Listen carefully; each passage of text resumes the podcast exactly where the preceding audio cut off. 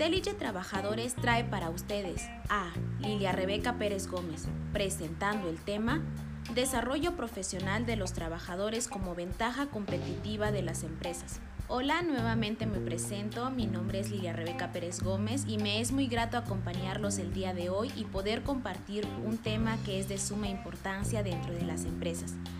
Es por ello que me gustaría hacer mención de los diversos modelos que explican el desarrollo profesional, las cuales han sobresalido últimamente. Una de ellas es el modelo del ciclo de vida, en la cual menciona que la adquisición de conocimientos siempre es poco a poco, escalón por escalón. El modelo basado en la organización nos habla más que nada de cómo es que decidimos elegir un solo ámbito en el cual desarrollarnos y que de ahí no nos vamos a mover. El último modelo es de patrón de dirección. Este nos habla de la forma en que decidimos estar en un ámbito, aprender del mismo y luego irnos a otro y seguir aprendiendo, de forma que el aprendizaje sea continuo.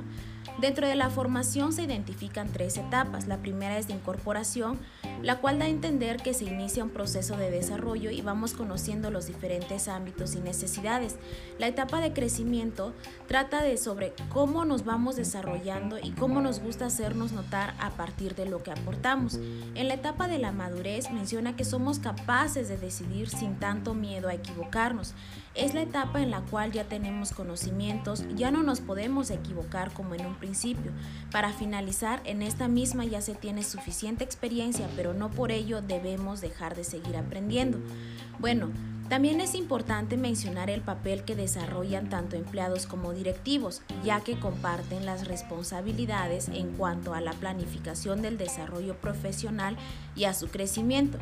Pues por un lado, al empleado se le ha encargado su propia planeación, así como tener iniciativa para identificar las necesidades de progreso, mientras que los directivos están enfocados más en proveer de información sobre vacantes o cursos que ayuden a los trabajadores, así como a afrontar retos profesionales.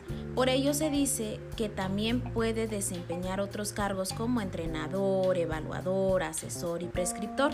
Sin embargo, y desafortunadamente, muchos de ellos evitan implicarse en estas actividades ya que no se sienten preparados. Asimismo, es importante prestar atención cuando se habla de las claves estratégicas del desarrollo profesional ya que ayudan a sobrevivir en un entorno empresarial cada vez más competitivo y global, como últimamente se ha visto, ¿no? Y bueno, dentro de todo lo que se ve involucrado en estas claves entran en juego tres fases, mismas que ayudan a preparar a las personas para que éstas sean capaces de emprender y aprovechar las oportunidades que se les presenten a través del reconocimiento de sus capacidades. En este punto es necesario también mencionar sobre la estabilización del personal, dado que llega un momento donde ya no es necesario moverlos, ¿no? Sin embargo, este trae sus pros y sus contras. Los casos varían también, ya que en ocasiones dicho factor puede afectar directamente al desarrollo profesional y empresarial. De igual forma, se tomará en cuenta la secuencia de puestos. En estas existen dos tipos, son las más comunes que podemos encontrar. Eh, en la primera, muchas de las empresas las estructuran de esta forma, ya que es la única posibilidad de que estos profesionales sean trasladados a puestos directivos mientras que la secuencia técnica es más limitada, es decir, no los deja avanzar. En este aspecto también entra lo que es la obsolencia de habilidades es decir, que se da una reducción de la competencia y esto justamente se da porque los trabajadores se enfrentan con cosas nuevas y que desde su formación no han recibido orientación y la solución de esto es precisamente el animar a los empleados a que asistan a cursos y seminarios o programas o también darles la oportunidad de poner en práctica sus habilidades. Otro de los aspectos a tomar en cuenta es el equilibrio trabajo-familia, dado que al tener preocupaciones y frustraciones familiares, a veces el desempeño no es el mismo. Además se dan problemas con el tiempo, dado que sus tiempos son definidos tanto para la familia y el trabajo. Existen tres tipos de conflictos que podemos encontrar y son muy comunes, que es el basado con el tiempo, basado en la atención y basado en el comportamiento. Para finalizar, es de fundamental importancia tener en cuenta que las empresas cuentan con políticas, siendo estas las que nos ayudan a reducir los posibles conflictos que pueden surgir en el trabajo y la familia.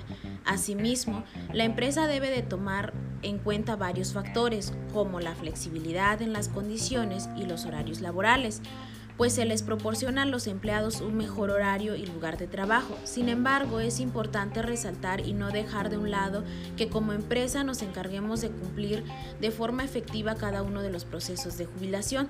Este proceso lleva una serie de pasos que en ocasiones dejamos pasar. Es por ello que las personas mayores suelen tomar este proceso de una forma no tan agradable. Pero si nosotros cumplimos y llevamos a cabo el proceso de prejubilación y jubilación anticipada, podemos lograr evitar que nuestros jubilados tengan problemas psicológicos a causa de este proceso. Bueno, eh, fue de manera muy resumida, espero les haya quedado claro el tema y me fue muy grato poder compartir este conocimiento con ustedes. Hasta la próxima.